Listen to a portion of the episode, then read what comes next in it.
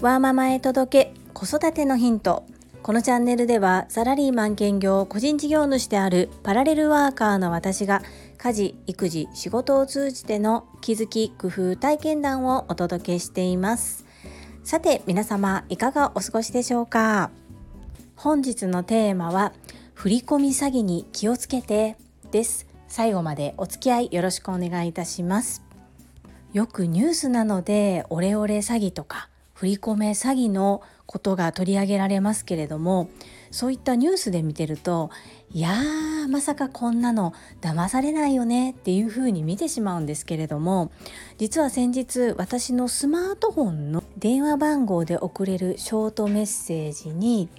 au ですね KDDI au から請求が来たんです。未払いのものがありますので早お振り込みいただかないと一定のサービスが停止になります。お急ぎください。みたいな内容だったんですね。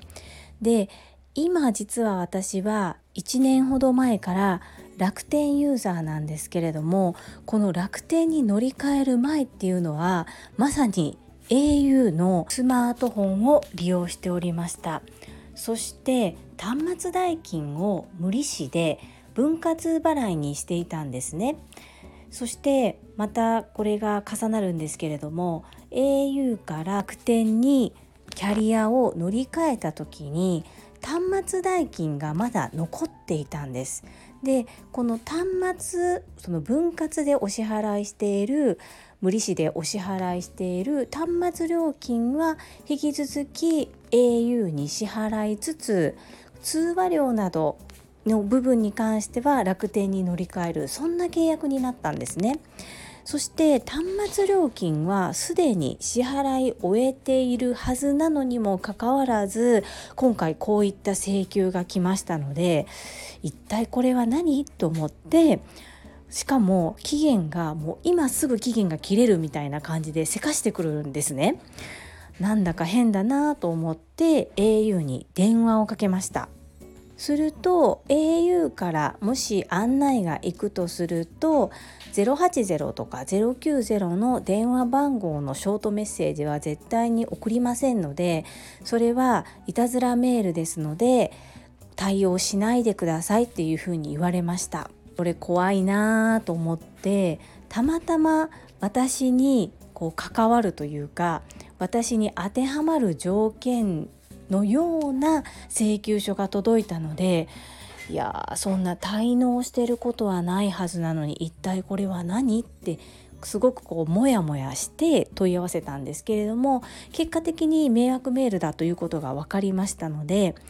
まあ支払うことはなかったのですが危うくこうサービスが停止されますよ。スマートフォン使えなくなりますよっていうふうなことを言われてしまうとちょっとちょっとだけ焦ってる自分もいましたのであこれ詐欺に遭うこう引っかかる方っていうのはこんな感じでこう簡単に引っかかってしまうんだろうなっていうのを身をもって改めて感じました。そして au の方の対応に感謝です。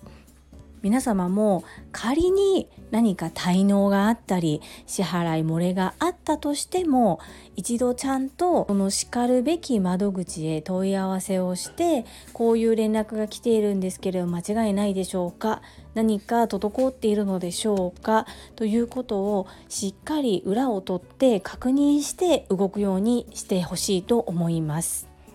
大丈夫大丈夫私は大丈夫絶対そんなの騙されないからって思ってる方ほど騙されやすいってよく言いますよね。私もわこんなの絶対自分が引っかかることない。少し高をくくっていた部分があるのかなというふうに反省しています。是非皆様注意してください。参考にしていただければと思います。